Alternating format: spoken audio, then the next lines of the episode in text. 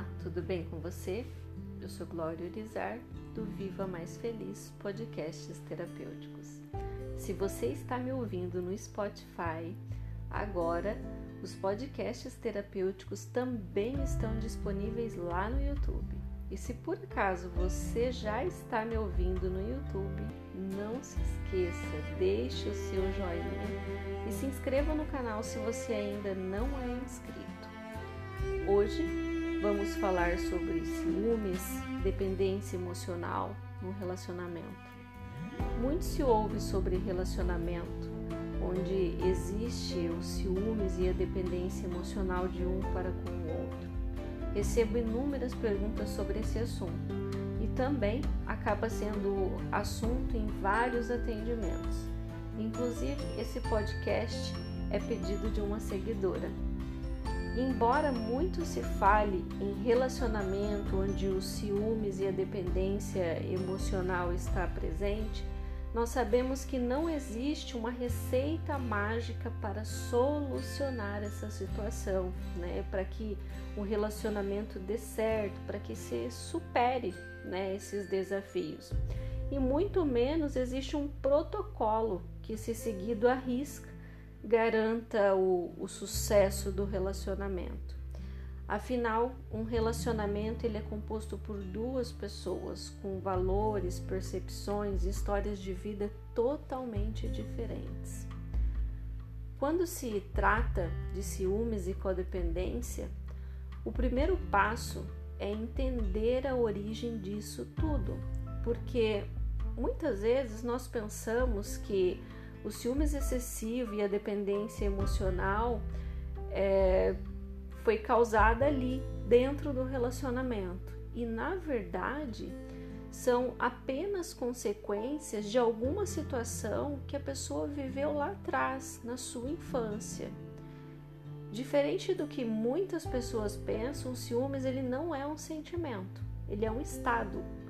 As causas elas podem ser várias. Em alguns casos, são sintomas de algum transtorno psiquiátrico, mas geralmente se trata de uma questão psicológica baseada no medo da perda do outro. Os ciúmes e a codependência ocorrem especialmente com pessoas que vieram de uma família disfuncional. Por isso eu disse já que não que o que os ciúmes e a codependência, na maioria das vezes, não foi causada ali dentro do relacionamento, mas sim uma consequência de algo que a pessoa viveu na infância. No caso, né, uma, uma viveu em uma família disfuncional, onde essa pessoa não se sentia amada, importante, aceita. Então, na vida adulta, ela fica com autoestima, a autoimagem e a autoconfiança abaladas. E daí ela desenvolve um imenso medo de ficar só e acaba é, e essa pessoa ela se fixa em outro ser como se esse fosse a sua tábua de salvação. Essa pessoa ela passa então a ter um comportamento disfuncional na tentativa de ter o controle da situação. Por quê? Porque ela quer se sentir amada, ela quer se sentir aceita, ela quer se sentir importante, então ela começa a fazer de tudo para ser reconhecida pela outra pessoa. Ela começa a viver de acordo com a vida do outro, ela faz dos sonhos do outro os seus sonhos, ela quer ficar o tempo todo junto, ela quer resolver os problemas do outro. Por quê? Porque dessa forma ela tem total controle sobre a vida do outro e ela acaba encontrando nesses comportamentos uma maneira de mostrar, mostrar o quanto ela é necessária. Em muitos casos, o parceiro não ciumento, quando ele percebe os ciúmes e a dependência emocional do outro, ele se submete a esse tipo de relacionamento. Por quê? Porque ele tem sentimentos pela outra pessoa e ele acredita que ele pode lidar com a situação e que convencerá o outro que não há motivos para tais comportamentos. Então, começa a esclarecer situações, explicar tudo nos mínimos detalhes, oferece prova das suas boas intenções, da sua fidelidade, do seu amor, do seu companheirismo. Porém, isso não costuma convencer e não funciona por muito tempo. À medida que a pessoa codependente ela vai se relacionando, ela vai abandonando as suas necessidades e objetivos. Ela entra em um, um processo de abandono de si mesma e de autodestruição. E como é algo que ocorre a longo prazo, porque na maior parte dos casos demora muito tempo para a pessoa perceber que ela tem a codependência, é, resulta em muitas perdas para a vida da pessoa. Ela perde o tempo que ela deveria ter investido em si mesma, ela perde em seu lazer, em seus projetos pessoais, ela perde relações que poderiam ter sido saudáveis, que poderiam ter agregado, relações que poderiam ter sido né, de muito amor. Ela também desencadeia danos para a própria saúde no aspecto físico através de doenças psicossomáticas.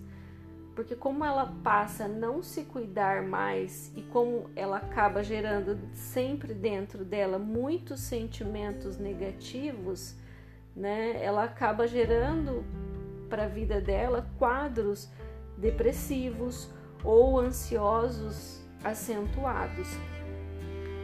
As principais características da pessoa codependente é a autoestima baixa.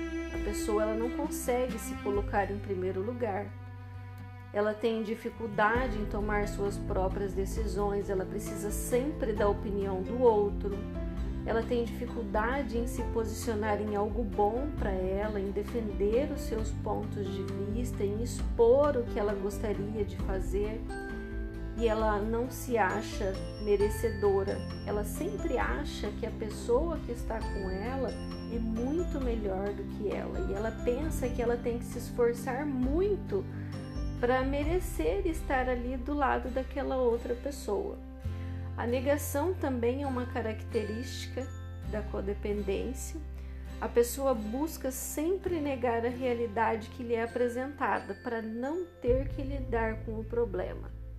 Um exemplo: se um marido trai a esposa ou vice-versa, o codependente pensa que isso não é nada sério, que logo logo ele ele ou ela para com isso, que isso é muito passageiro, que foi um momento ruim da vida da pessoa. É, a expectativa exagerada, né, também é uma característica. A pessoa ela cria muita expectativa com poucas ações recebidas do outro. Sabe quando vem aquela pessoa amiga e conta de maneira grandiosa uma ação que, né, do parceiro para com ela e você olha e diz assim: "Poxa, mas não acho que é tão grande coisa, é obrigação, né? É o normal dentro de um relacionamento". Mas ela coloca tanta expectativa naquilo que ela acaba fazendo com que aquilo fique grandioso. E é onde acontecem as grandes frustrações. Medo gigante de perder também é uma característica, é o fantasma, na verdade, da codependência emocional.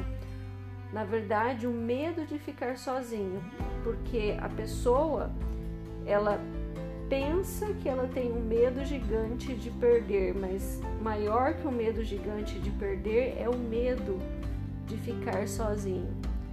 E são várias as situações de codependência.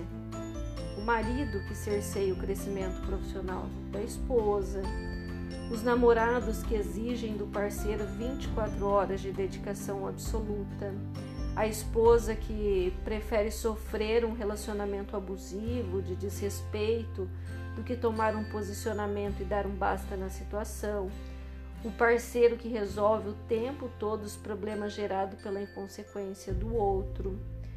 E daí você pode me dizer: tá bom, tudo que você falou eu já sei, mas o que eu preciso fazer? Né? A primeira atitude que deve ser tomada para trabalhar essa situação é trabalhar a autoestima da pessoa. Não só né, a sua, quando se fala de autoestima, se pensa logo em beleza física, em cuidados com o corpo, mas trabalhar principalmente a capacidade dessa pessoa, o potencial, as qualidades e as virtudes, para que ela entenda que ela é um ser individual dotado de tudo isso, de capacidade, de potencial, de qualidade, de virtude, que ela pode realizar sim tudo que ela desejar.